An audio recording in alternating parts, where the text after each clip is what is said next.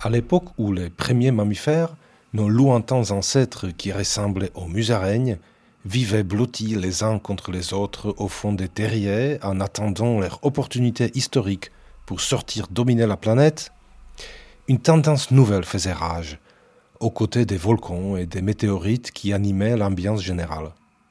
Alors que certains dinosaures n'y voyaient qu'un effet de mode qui allait bientôt passer, nos ancêtres les proto-musaraignes étaient déjà convaincus que pour survivre pas trop mal dans l'obscurité permanente, pour donner naissance à plus de 4500 espèces, et surtout pour avoir une bonne raison de se lever le matin et affronter l'inconfort de l'univers, il n'y a que, faute de mieux, l'amour. C'est la présence de cette puissance unique, partagée, vénérée au fond du terrier qui leur a permis de passer quelques millions d'années difficiles sans complètement perdre l'espoir qu'un beau jour, tout ceci ne sera plus qu'un mauvais souvenir. Et alors là, tu verras, on vivra dehors comme tout le monde, et le soleil brillera que pour toi et pour moi, et le monde sera à nous. Quelques années plus tard, donc, l'Anthropocène.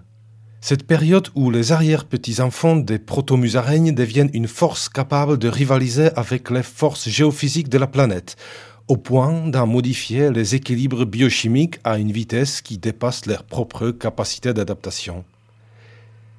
On peut dire que la formule basée sur l'amour et donc sur le groupe, la sociabilité, la transmission a rencontré un certain succès. En témoignent les innombrables déclinaisons et produits dérivés. Après l'amour tout court, on a inventé l'amour de son prochain, l'amour de Dieu, l'amour de l'orthographe impeccable, l'amour de l'art, l'amour de la liberté, l'amour de la nature, l'amour à la plage, l'amour du travail bien fait, sans oublier l'amour des listes et des énumérations dans l'ordre alphabétique ou pas. Mais gardons-nous de faire des listes et de nous lancer dans les inventaires, car le sujet est on ne peut plus mal choisi trop vaste, trop flou. On peut dire tout et son contraire. Par exemple, que l'amour est une force cosmique et en même temps qu'il est introuvable. Qu'il est trop bref et en même temps immuable. Il est vraiment difficile d'échapper aux jeux de mots douteux, aux calembours, mais surtout, surtout aux chansons qui ensuite tournent en boucle dans la tête. Et ça, c'est une mission quasiment impossible puisque si nous ne sommes pas forcément tous et toutes imprégnés d'amour, nous sommes bel et bien imprégnés de chansons d'amour.